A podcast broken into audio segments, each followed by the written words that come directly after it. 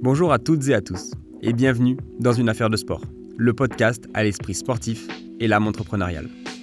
Je suis Nance Thomas, et dans le cadre de ma thèse de fin d'études, je réalise un podcast sur l'entrepreneuriat et le sport, afin de répondre à ma problématique l'entrepreneuriat dans le monde du sport a-t-il un avenir? Pour le premier épisode de cette petite série, j'aimerais parler d'un sujet, trouver la bonne idée. C'est vrai que quand on veut entreprendre, finalement, c'est vraiment la chose qui vient en premier. Voilà, on s'est dit, bon, ben, ok, l'entrepreneuriat, ça me tente, pourquoi pas, etc. Et on se dit, bon, qu'est-ce que je vais bien pouvoir faire? Comment trouver l'idée? Qu'est-ce que je vais faire? Alors on se creuse les méninges, on essaie de chercher, etc. Euh, c'est vrai que personnellement, c'est des choses qui, me sont arrivées. Et en discutant, euh, par exemple, avec Tom, c'est ce qu'il disait. Il dit, ah, des fois, on se dit, ah, ben, quand on est jeune, ah, qu'est-ce qu'on va faire, etc. Euh, et, donc c'est vrai que je pense que c'est un problème auquel beaucoup de personnes se heurtent. Euh, et d'ailleurs c'est pour ça que j'avais posé une question en lien avec ça sur, euh, sur mon questionnaire. Et donc d'après mon étude quantitative, 72% des personnes non entrepreneurs pensent qu'il est difficile de trouver une idée et trouver la bonne idée, entre guillemets. Et finalement, en échangeant avec les différentes personnes que j'ai rencontrées, ben, je me suis rendu compte que trouver la bonne idée, ça n'a jamais été un sujet. Ça n'a jamais été un sujet compliqué pour eux, ça n'a jamais été un sujet de difficulté, entre guillemets. Et donc en fait, en creusant un petit peu, euh, on revient toujours un petit peu à, l'idée que j'avais, j'avais commencé à amorcer un petit peu auparavant, mais à savoir qu'en fait, l'entrepreneuriat, c'est un état d'esprit.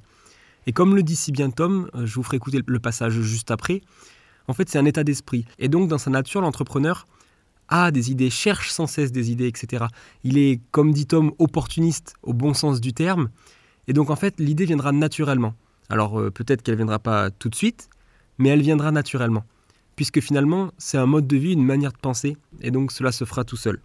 Et je vous propose donc d'écouter ce que dit Tom. Euh, donc c'est vrai que je pense que c'est un caractère, donc c'est ni bien ni pas bien. C'est vrai que les gens qui ne sont pas du tout prêts à entreprendre se demandent vraiment comment on fait, comment on fait pour trouver des idées, comment on n'a pas peur de les mettre en place. Ce qui serait pourtant très basique aux États-Unis, où par nature euh, on est moins sur la sécurité, de l'emploi, euh, de l'erreur et tout ça. Mais donc nous c'est voilà, dans, c'est pas c'est vraiment dans mes gènes. C'est que moi j'arrive pas à arrêter mon cerveau. Même quand euh, je fais un métier basique exemple moniteur de ski où on me dit euh, ils sont en chasse-neige il faut les emmener parallèles ouais, j'arrive pas à pas me dire mais attends là on rate les clientèles adultes. Pourquoi on lance pas un ski à la minute? Pourquoi on mélange pas le ski et le snowboard dans les cours?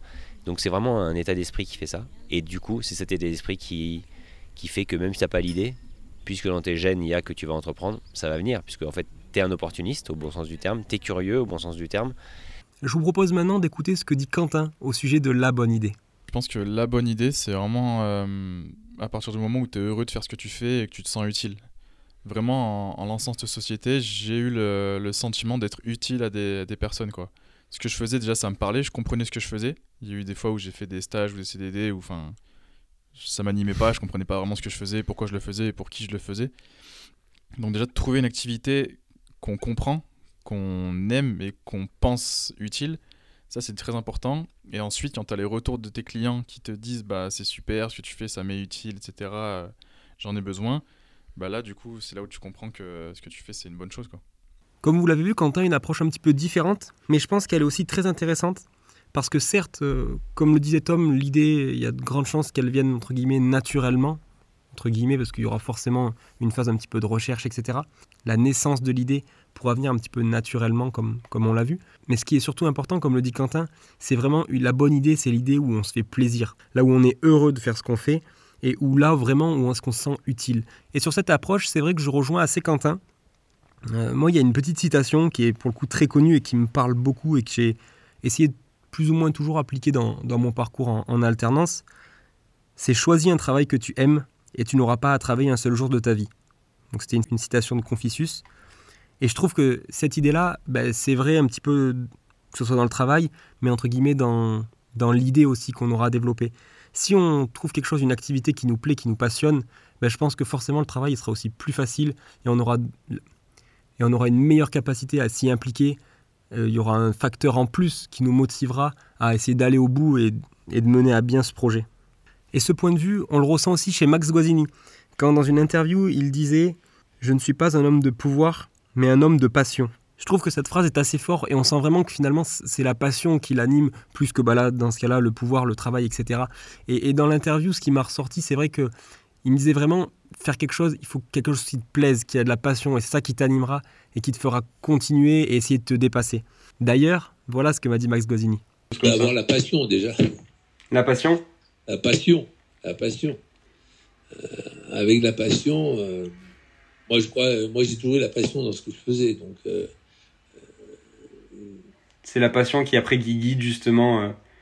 Enfin, moi, la passion m'a toujours guidé, elle a toujours été un moteur parce que j'aimais ce que, je faisais. Je crois qu'il faut aimer ce qu'on fait, parce que si on n'aime pas ce qu'on fait, ça devient une routine, ça devient une obligation. Il ne faut pas que ce soit une obligation, il faut que ce soit un plaisir, une joie, à mon sens. Hein. Donc voilà, c'est un avis qui est un petit peu partagé du coup avec, avec Quentin, et je trouve que c'est important, euh, quand on lance un projet, bah forcément, pour y croire et avoir envie d'avancer, d'avoir quelque chose qui nous plaît et qui nous passionne. Dans cette partie, j'aimerais également mettre en avant ce que me dit Edmond, puisque je trouve que c'est assez intéressant. Écoutez.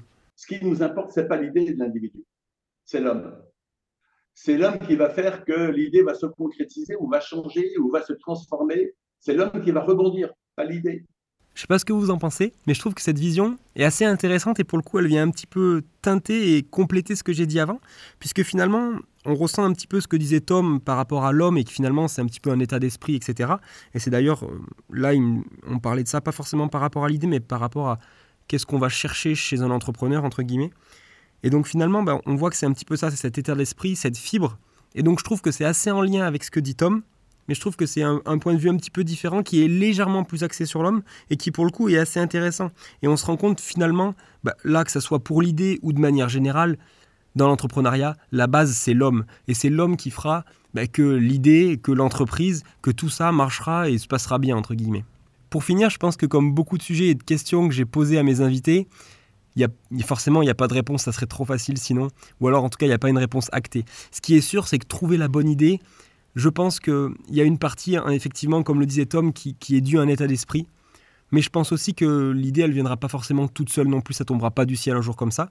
Mais effectivement, je pense que si on est disposé, euh, qu'on a l'envie, qu'on a cette fibre, etc., ben, peut-être qu'elle tombera pas tout seul, mais on aura une facilité à aller la chercher. Ou alors, en tout cas, on sera peut-être plus capable d'analyser et de voir des opportunités et donc d'en dériver une idée.